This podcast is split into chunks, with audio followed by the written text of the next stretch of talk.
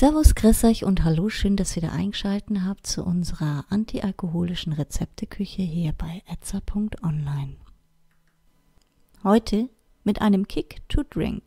Ihr benötigt eine Limette, ein bis zwei Teelöffel Puderzucker, sechs Minzblätter, 10 Milliliter grünen Pfefferminzsirup, Mineralwasser, Limettenviertel und Eiswürfel.